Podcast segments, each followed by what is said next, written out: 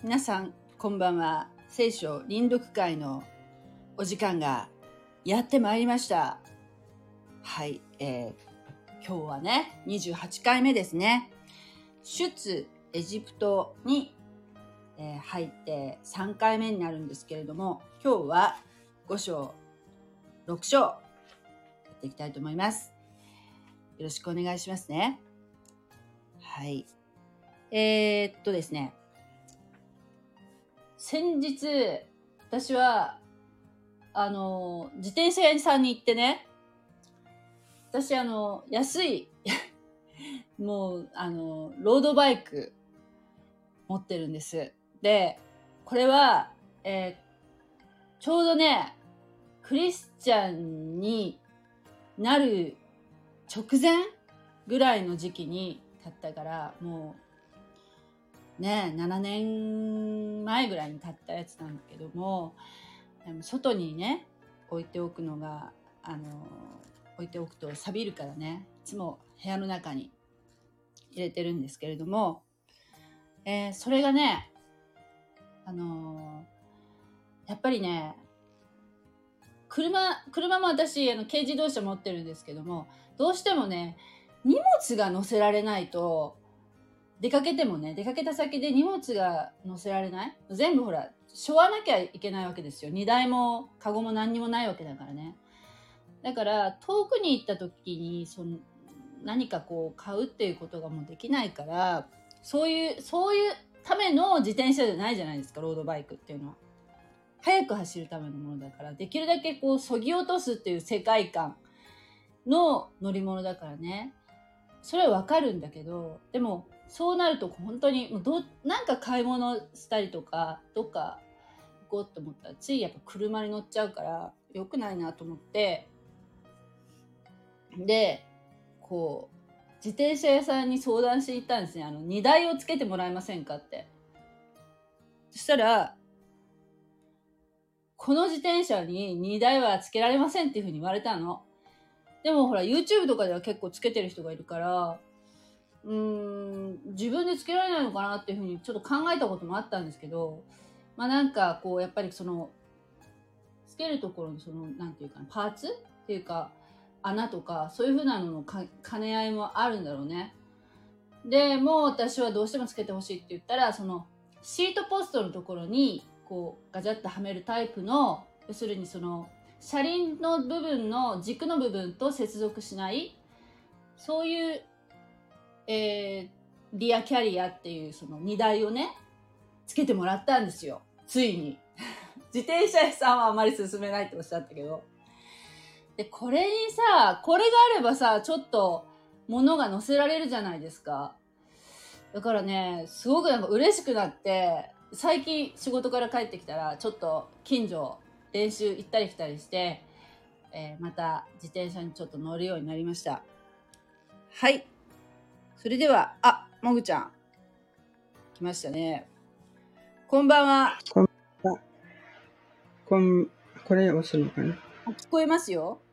あ、聞こえる？聞こえてこん。ばんは。こんばんは。はい。よはい。よろしくお願いします。ろしくお願いします。あと、賛美さんですね。あはい。賛美さんもいらっしゃいました。はい。こんばんは。こんばんは。こんばんは。はい。今日は、出エジプト5章、はい。6章を読んでいきたいと思います。はい。はい。お願いしますお。願いします。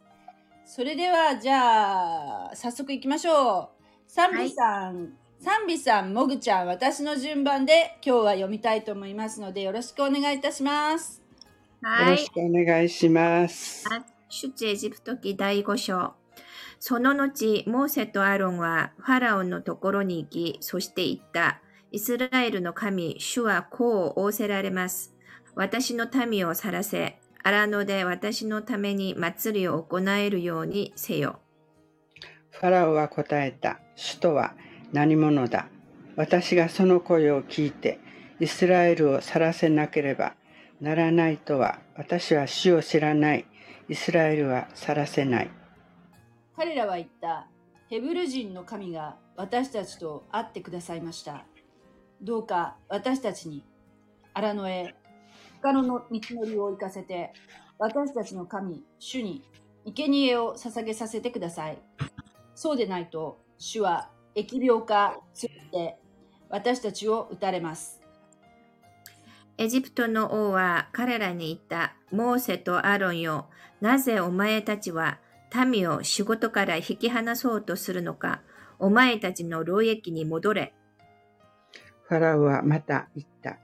見よ、今やこの地の民は多い。だからお前たちは彼らに労役をやめさせようとしているのだ。その日、ファラオはこの民の監督たちと頭たちに命じた。お前たちはレンガを作るために、もはやこれまでのように民に藁を与えてはならない。彼らが行って自分で藁を集めるようにさせようしかもこれまで通りの量のレンガを作らせるのだ。減らしてはならない。彼らは怠け者だ。だから私たちの神に生贄を捧げに行かせてください。などと言って叫んでいるのだ。あの者たちの労役を重くした上で、その仕事をやらせよ。偽りの言葉に目を向けさせるな。う。そこで、この民の監督たちと頭たちは出て行って民につけた。ファラオはこう言われる。もうお前たちに藁は与えない。お前たちはどこへでも行って見つけられるところから自分で藁を取ってこい。労役は少しも減らすことはしない。そこで民はエジプト全土に散って、藁の代わりに仮株を集めた。監督たちは彼らをせき立てた。藁があった時のように、その日その日の仕事を仕上げよファラオの監督たちがこの民の上に立てたイスラエルの子らの頭たちは打ち,、うん、打ち叩かれてこう言われた。なぜお前たちは決められた量のレンガを、ま、昨日も今日も今まで通りに仕上げないのか。そこでイスラエルの子らの頭たちはファラオのところに行って叫んだ。なぜあなた様はしもべどもにこのようなことをなさるのですか？う。しもべどもにはわ藁が与えられていません。それでもレンガを作れと言われています。ご覧ください。しもべどもは撃たれています。でもいけないのはあなた様の民の方です。ファラオは言った。お前たちは怠け者だ。怠け者なのだ。だから私たちの主に生贄を捧げに行かせてください。などと言っているのだ。今すぐに行って働け。お前たちに藁は与えない。しかし、お前たちは決められた分のレンガを納めなければならない。イスラエルの子らの頭たちは、お前たちにその日その日に課せられたレンガの量を減らしてはならないと聞かされて、これは悪いことになったと思った。彼らはファラオのところから出てきたとき、迎えに来ていたモーセとアロンに会った。彼らは二人に言った。主があなた方を見て裁かれますように。あなた方はファラオとその家臣たちの目に私たちを嫌わせ、私たちを殺すため、彼らの手に剣を渡してしまったのです。それでモーセは主のもとに戻り、そして言った。主よ、なぜあなたあなたはこの民をひどい目に遭わせられるのですか？一体なぜあなたは私を使わされたのですか？私がファラオのところに行って、あなたの御代によって語って以来、彼らはこの民を虐げています。それなのにあなたはあなたの民を一向に救い出そうとはなさいません。6章主はモーセに言われた。あなたには私がファラオにしようとしていることが今にわかる。彼は強いられてこの民を去らせ、強いられてこの民を自分の国から追い出すからだ。神はモーセに語り、彼に仰せられた。私は主である。私はアブラハム、イサク、ヤコブに全能の神として現れたが、主という名では彼らに私を知らせなかった。私はまた、カナンの地、彼らがとどまった気流の地を彼らに与えるという契約を彼らと立てた。今私はエジプトが奴隷として仕えさせているイスラエルの子らの嘆きを聞き、私の契約を思い起こした。それゆえイスラエルの子らに言え、私は主である。私はあなた方をエジプトの区域区域から導き出す。あなた方を重い労働から救い出し、伸ばさせ伸ばされた腕と大いなる裁きによってあがなう。私はあなた方を取って私の民とし、私はあなた方の神となる。あなた方は私があなた方の神、主であり、あなた方をエジプトでの区域から導き出すものであることを知る。私はアブラハム、イサク、ヤコブに与えると誓ったその地にあなたあなた方を連れて行き、そこをあなた方の所有地として与える。私は主である。モーセはこのようにイスラエルの子らに語ったが、彼らは失意と激しい労働のためために、モーセの言うことを聞くことができなかった。主はモーセに告げられた。エジプトの王ファラオのところへ行って、イスラエルの子らをその国から去らせるように告げよしかし、モーセは主の前で訴えた。ご覧ください。イスラエルの子らは私の言うことを聞きませんでした。どうしてファラオが私の言うことを聞くでしょうか？しかも私は口下手なのです。主はモーセとアロンに語り、イスラエルの子らをエジプトの地から導き出すよう、イスラエルの子らとエジプトの王ファラオについて彼らに命じられた。う。彼らの一族の頭たちは次の通りである。イスラエルの長子ルーベンの子はハノク、パル、ヘツロン、カルミで、これらがルベン族である。シメオンの子はエムエル、ヤミン、オハデ、ヤキン、ソーハル、ソハル、およびカナンの女た女から生まれたシャウルで、これらがシメオンシメオン族である。家系に従って記すと、レビの子の名は次の通り。ゲルション、ケハテ、メラリ。レビが生きた年月は137年であった。ゲルションの子は、氏族ごとに言うと、リブニとシムイである。ケハテの子はアムラム、イツイツハル、ヘブロン、ウジエル、あウジうんウジエルである。ケハテが生きた年月は133年であった。メラリの子はマフリとムシである。これらが彼らの家系によるレビ人の諸子族である。アムラムは自分のおば、ヨケベテを妻にした。彼女はアロンとモーセを産んだ。アムラムが生きた年月は137年であった。イツハルの子はコラ、ネフエル、ネフエグ、ジクリである。ウジエルの子はミシャエル、エルツァファン、シテリである。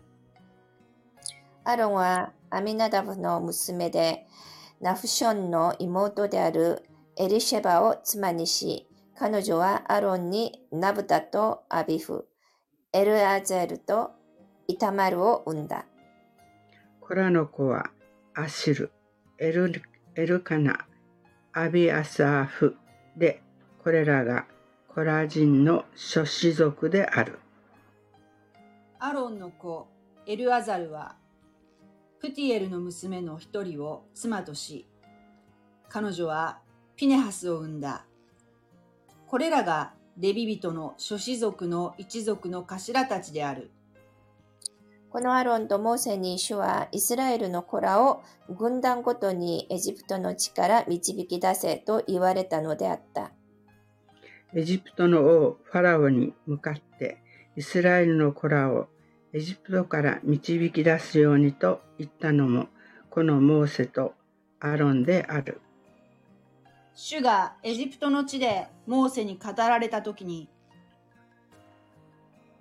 主はモーセに告げられた。私は主である。私があなたに語ることを皆エジプトの王ファラオに告げよう。しかしモーセは主の前で言った。ご覧ください。私は口下手です。どうしてファラオが私の言うことを聞くでしょうか。アーメン。ありがとうございます。ありがとうございます。お疲れ様でした。様でした。途中からなんか家系家系図になっていったので、またね、ちょっとねあれ大変でしたね。もぐちゃん。ね家系図とかになると本当に大変ですね。私もなんかこけそうになる。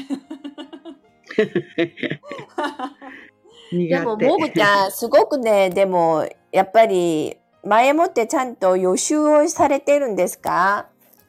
一回通りあの9時半あ8時半ぐらいからねはい。一回通りしてあ今日はやばいぞもうカタカナがいっぱい出てくるぞ 緊張してましたああ、そうでしたか。でも、すごいお上手ですいやね。いやっとカットね脳が活性化してきたんじゃない？ねえ。なんかこれ読むのっていいでしょ、読むのっていいんうだよね。ん前よりは少しはスラスラ言うようになったね。ねえでもね、やっぱりね、こう、うん。頭使ってね、うん。口で声出して読んだりするのは、もう本当にいいらしいですよ。そうよね。頑張ります。うん。頑張ってくださはい。だから、韓国もなんかね、教会で、えっとね、あのーこれ聖書、聖句を暗唱する教会が結構多いんですよ。うんうんうん。なんか、博多っていう言葉で、なんか、それが、あの、ヘブル語で何か、こう、ものを、あ物語という意味があるらしいですけれどもね、出エジプト当時の、あの、出来事を、あの、もう、子孫代々にね、ちゃんと覚えさせるために、聖句を丸ごと暗唱するのね。だから、旧約聖書を全部覚えている人も多いみたいですよ。へーイスラエル。すごい。すごいねで、韓国もそういうのに挑戦している人が結構多くて、例えばローマ書ならローマ書を全部ね、覚えたりね。なんかえ すごい 人たちが多いですねやろうと思えばで。きるかもしれないね。やらないだけでね。うん。ああの、だからね、あの、あとても年取った、なんか80近い、あの、検事さん、まあ、韓国の教会には検事とか執事とかね、結構ありますけどね、日本はあんまり検事とか言わないでしょ？検事って言わないですね。あの、私の教会では、あの、信徒の、信徒、うん。普通の一般の信徒の一番上は、羊さんってですね。羊さんですね。うん、韓国はなんかね、暗衆執事とか長老とかいろいろ階級があるけれどもね、だから検事になるとやっぱりすごく聖書をたくさん読まないといけないって、ちょっと責任感があるみたいで、で、それで、で、暗唱はね、なかなかもう80近いから、暗唱は諦めていたけど、何回も何回も繰り返して声出して読むだけで自然に覚えられるようになったっていう人もいましたのでね。うんで、それで、うん、なんか聖書をずっと読む間に、だ自分が声を出して読むと自分の耳に聞こえるじゃないですか。それで結こう、御言葉の力に導かれているっていう人たちが、あの、いますのでね。まあそういう証を聞いて私もとても、ああ、私もまたやってみようかなと思って最近ちょっとね、もう目があんまり良くないので YouTube の編集とかうん。あれできなくてちょっと休んでるけども、そろそろまた始めようかなとね、すごく挑戦されてますよ。なんか、やってみようって気持ちになるなりますね、今の話聞いたら。ねえ、なんかね、相性するのってすごく大事なことかもしれません。ただ、私たちがこう読むだけじゃなくてね、なんか聖句を、あの、暗唱するのって結構力になるなと思ったのは、うちの教会で詩編の121編、1節から8節までを覚えたんですね。毎週1節ずつね。でそうなると、1節から8節まで全部覚えられたんですね。うんそうなるとうん結構力に、すごく力になって、私のちょっとパニック障害みたいな症状がなくなった、なくなっちゃったんですよ。えー、うん本当に。うん。なんか、その詩篇の121編が、なんか、絶対私たちを主が守ってくださるっていう、うん、意味がありますからね。はいで、守る、守るという、なんか言葉がいっぱい出てくるんですよね。でそれ、ね、うんううんんうんうんうんうん。で、それを8節まで全部覚える。だから全部覚えようと思ったらずっと口ずさむじゃないですか。はいはいねえ、だからずっそれがいいのかなね、ずっと口ずさんでいる間になんかすごく力になったというかね、まあちょっと経験しましたので、だからなんかね、年取ってね、もう何、2000個とか覚えてる人もいましたのでね、聖句を。韓国はやっぱ熱心だね。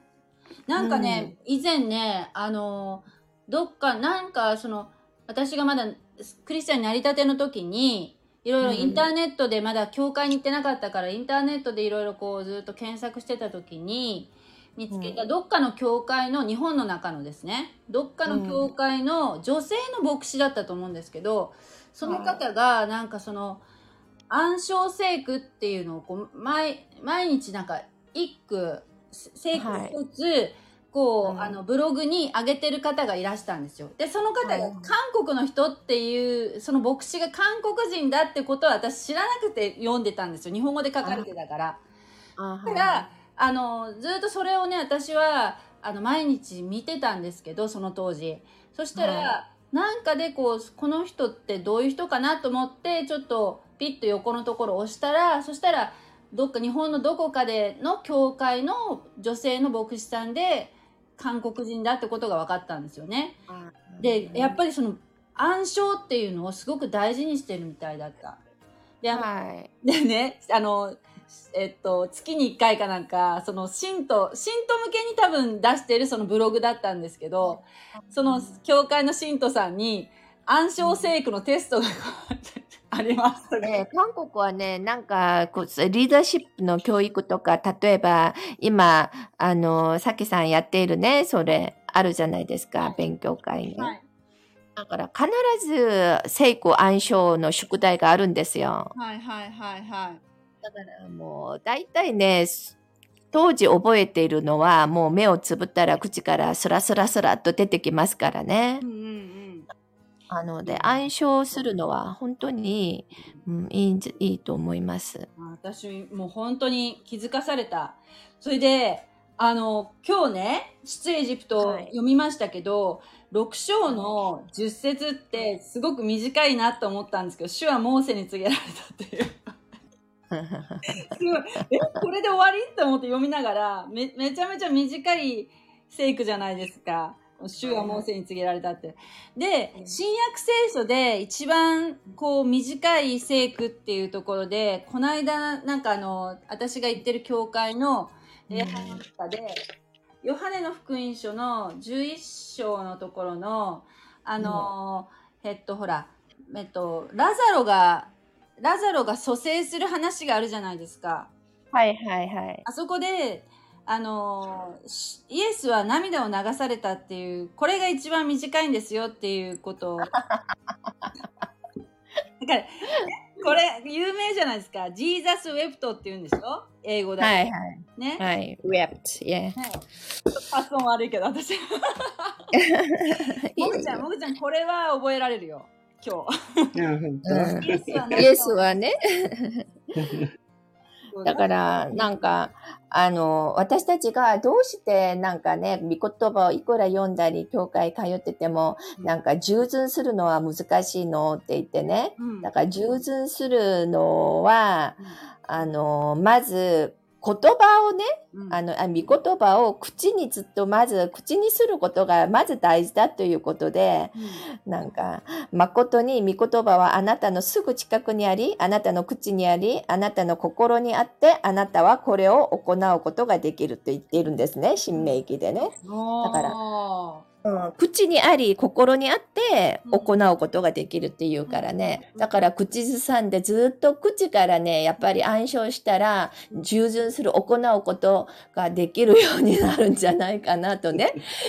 ー なんか、やっぱりまず口に、御言葉がちゃんと口にね、やっぱりくっついてね、口からスラッと出るようにしておかないとうん。いけないんじゃないかなと思って、で、うん。毎日うん。一節だけでも覚えようかなとね、思ったんですよ。ああ、本当に、それはいいですね。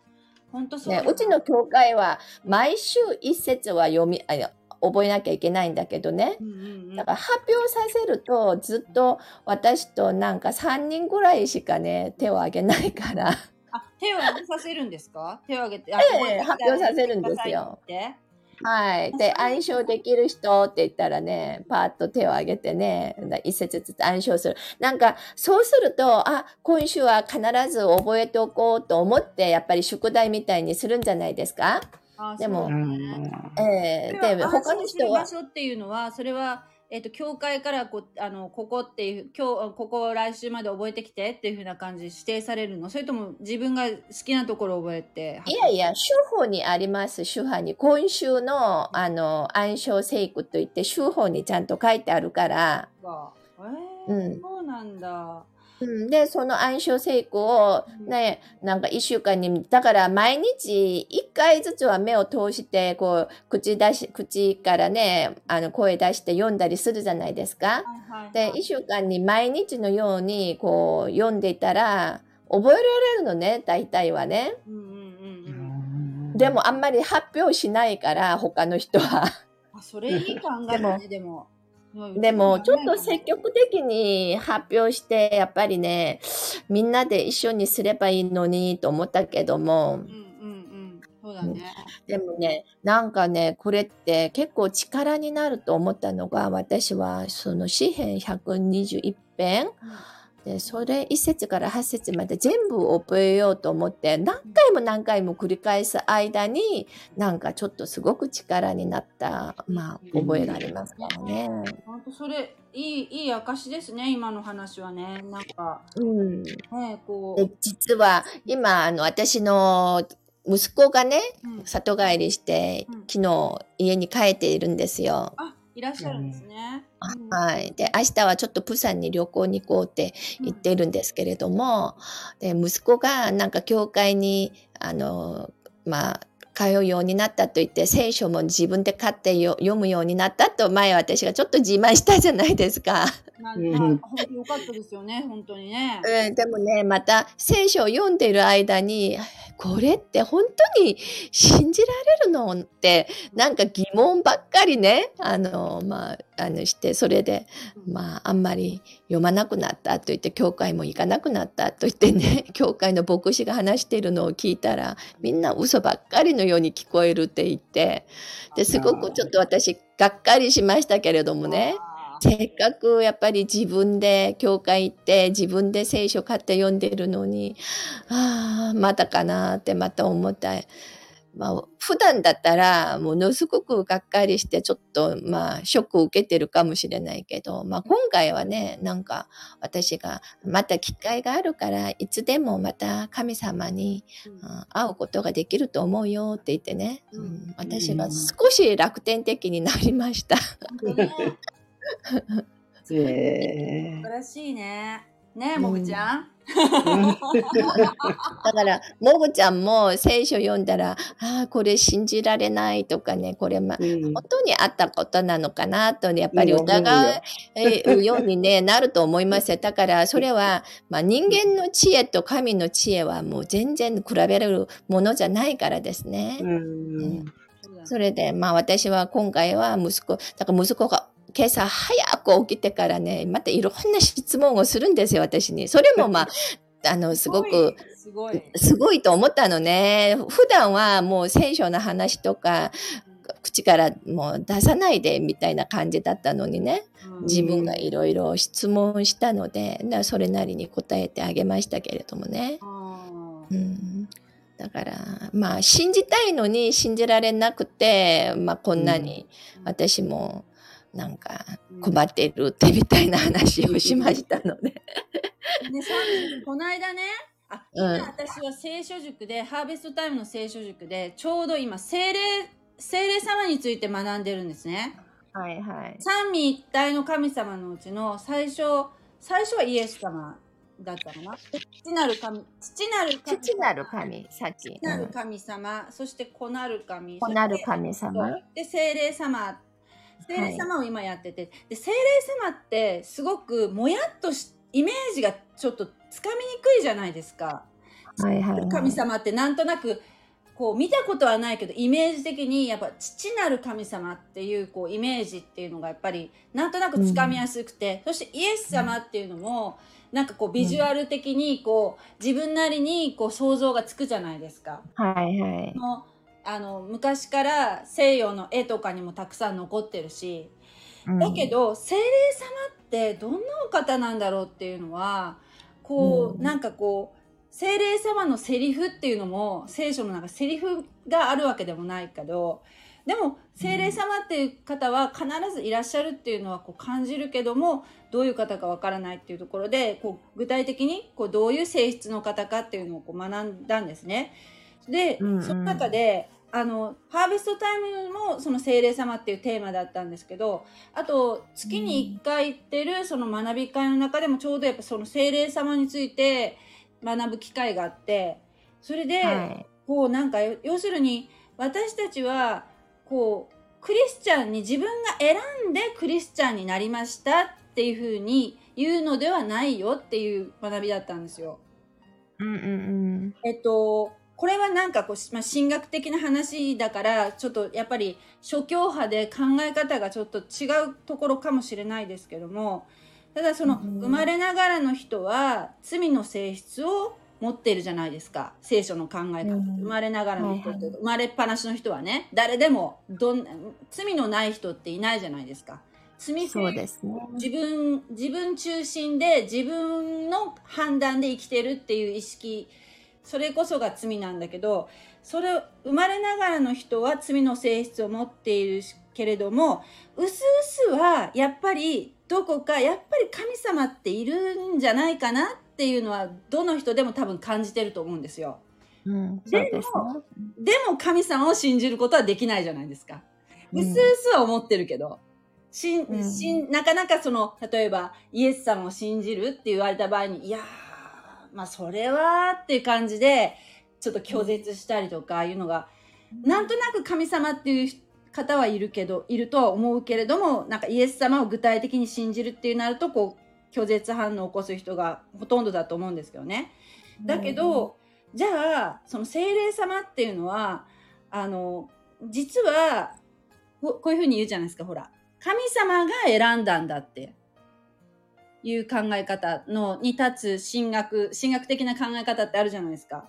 この、うんえっと神様が、えっと選んだ人に精霊様が神様を求めるように働きをかけるんだっていうことをこれをなんか精霊の予備的成果っていうらしいんですよ。そうですね。うん。でこれだから、韓国ではそれを予備的成果っていうのが、だから、先に行う前行って書きますね。うん先に行う、うんうん、先に行う恵みと言いますうね。んうん。そうそうだからそこになんかそのあの要するにそれは誰を選んでるかっていうのは私たちには全くわからないですよ。だけどね。全くわからないし全くわからないけどもそういうふうに働きかけられた人っていうのは神様をこう信じたいとか神様の話を聞きたいなっていうふうな思いに自然になんかまるでこうあの神様信じてるつもりはその人はなくてもなんとなく神様の話を聞きたいっていう気持ちになっていくんだっていう。そうそう。うんうんだから、だから、神様が人間を作ってね、その花に神様の息を吹きこ吹き込みましたのでね、だから人間は誰でも霊的ななんか存在を求める、うん。あの、そういう傾向がありますからね。うん。うん。だから、でもやっぱり私たちがこんな、だからうちの息子がね、こんな内容が信じられるの？一体ね、もう本当だとこれ本当に信じるのって私何回も聞かれました、今回ね。うん。だからそれはやっぱり聖霊様の働きによって、うん。あの、あおお母さんもそうだったよって、私ももう40に、40過ぎてから神様に本当に会ったから、うんだから、イエス様が私たちの罪のために身代わりになって、うん。死んでくださって、もう永遠の命をね、与えてくださったっていうことが信じられて、からこそ本当にね、あの、すべてが信じられるようになったって私が息子に言いましたけれどもね。少しずつ少しずつね。少しずつ変えられていいいく人もいればもう劇的に変わる人もいればそれは人それぞれかもしれないけど。うん。だから、あのね、もぐちゃんもね、こんなに参加して読んだりしている間に、ね、いつかまた、ね、それがもう完全に信じられるようになって、本当にイエス様の恵みでしたって告白できるようになると思いますよ。うん。ね。本当に、だから自分がこう無理やり信じようっていうことではないしでも信じようっていう気持ちも大事だけどね。どっちも。だから努力でできるもんじゃなくて、これが恵みだって言ったらね、うちの息子が。うん。ね、そしたらイスラムも仏教もみんなそれそれを信じている人はそれなりに恵みを受けているじゃないの って言われたんですね。うん。それなりに恵みを受けている。い受けているんじゃないの？ね、てでも信じる対象が違うんだよね。だから信じる。だからね、あのどんなにあの、まあ、有名な例えばイスラムとか仏教有名だけどあなたのために命を懸けて死んでくださった人はいないし、また死んだのに蘇生じゃなくてナサロは蘇生してまた死んだから復活と言えないじゃないのって、うん。私がね。うん。だから復活さされたのはもう今までの人類の歴史でイエス様たった一人ですからね。だからたった一人のイエス様を信じるべきじゃないのって、ねえなんか哲学者とかもう聖人はいっぱいいるけどね。うん。だから死から完全に十字架で完全に亡くなった人が蘇生じゃなくて復活されてその復活の体を見た弟子たちがあんなねバカバカらしいそういうねあの弟子たちが一気にみんな変わったじゃないのってうん。私が子供に言いましたからね。うん。まあ何にも言わないでそれは言ってましたね。まあそれは歴史上ちゃんと残っているじゃないのって私がねローマのね歴史の中でもイエスを十字架形にしたのはもうみんな歴史にあることじゃないのって。ね。誰が、うん、死からね生きてうん復活したの？ってね、うん。だからだからイエス様を信じるべきだとね。うん。他のいろんな宗教もそれなりの恵みはあるけども 救われませんよって私がはっきり言いましたからね。恵みっていうかその他の宗教で恵みって感じてるのはやっぱりそのまあこう言ったらなんだけど悪霊だってその癒しはできるっていう話じゃないですか。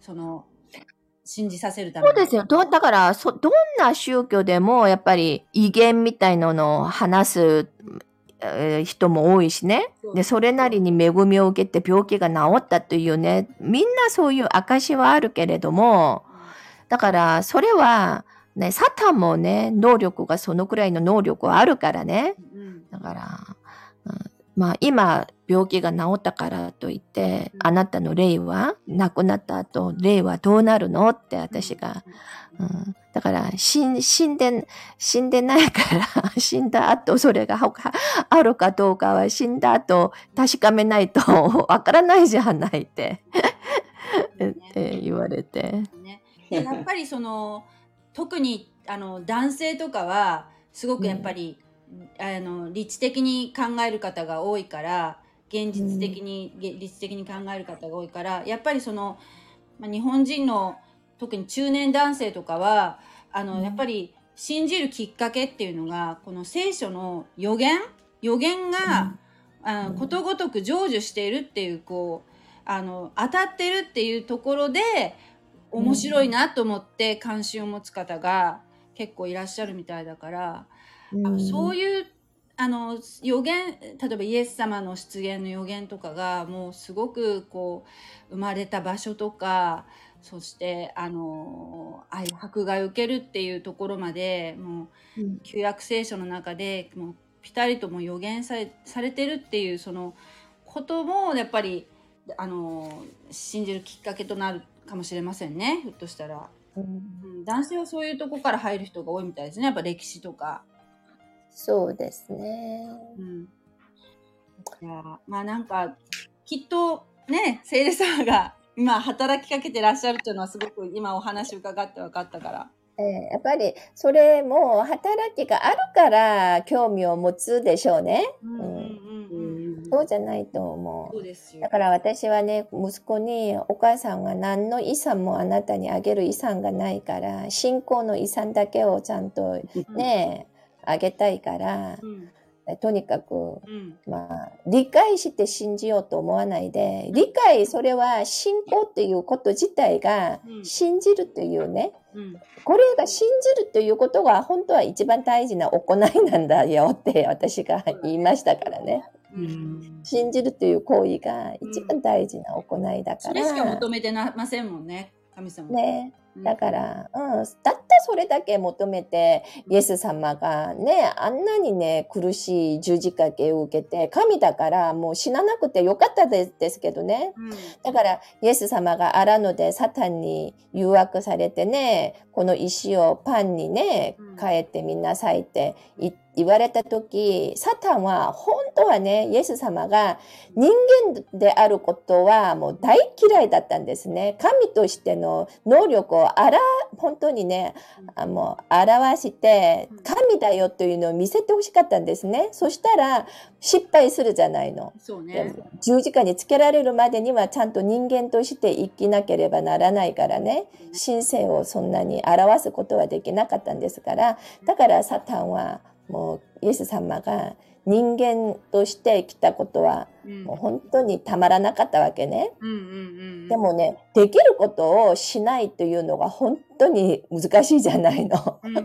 十字架でつけられて痛いからもうもうやめようと思ってすぐね。もう、うん。ね。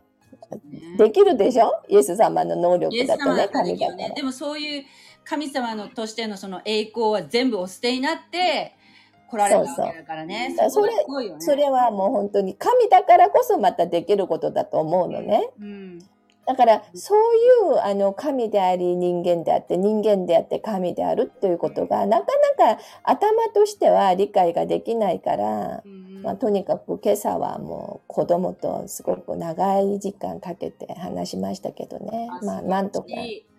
ね。もしもあなたな、うんね、万が一あなた死んで、もう本当に地獄があったらどうするのって私が。いや死んでうん後悔したら遅いじゃないのって。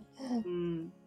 うん。そうあそうそうだ。この間ねそのあの執事さんがその宣教されたんだけど、その中で、うんどのどの宣教師の言葉なのかわからないんだけど説教者の言葉かわからないんだけどちょっとなんか引用されてたんですけどもうんし地獄の苦しみを1秒でも体験したならその人は生涯福音宣教に励むでしょう。うんもし1秒でも天国を体験したなら天国に憧れて喜びを持って歩むでしょうっていうふうにいう言葉がありますっていうことを紹介されてたんですけど、でもなんかこの地獄の苦しみってもう本当想像を絶すると思うんですけどそれ1秒でも体験したらっていうのは まあ本当に体験したり見たり体験して信じられれば一番いいんでしょうけどでもそれはやっぱり見ないでやっぱり信じた人は幸いであるっていう言葉もあるように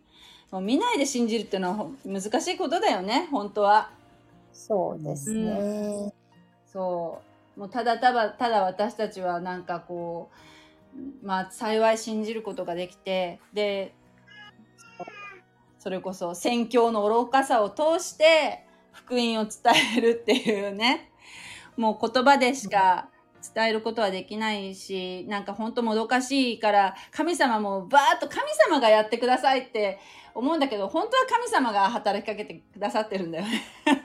だからね本当は神様が働けかけてくださって、ねあの、だから私たちが信じて、自分がね、選んで選択して信じていると思ってるけども、本当はそれは私が選択したものじゃないよって、神様が選んだよっていうことがね、はい、まあ、今はなんか頭で理解しているんじゃなくて、もう胸でね、それを信じるようになりましたのでね。うん、本当に。うんよかったですよね。本当に。この喜びを伝えたいですね。伝えたい、伝えたい、本当に。はい。という感じで、じゃあもう、あのー、息子さんと楽しい、祝された時間をお過ごしください、はいはい、ありがとうございました。おこちゃんもカップレスユー。はい、ありがとうございました。はい。はい。ありがとうございます。ありがとうございます。ありました。はい。また来週。はい。はい、失礼します。失礼します。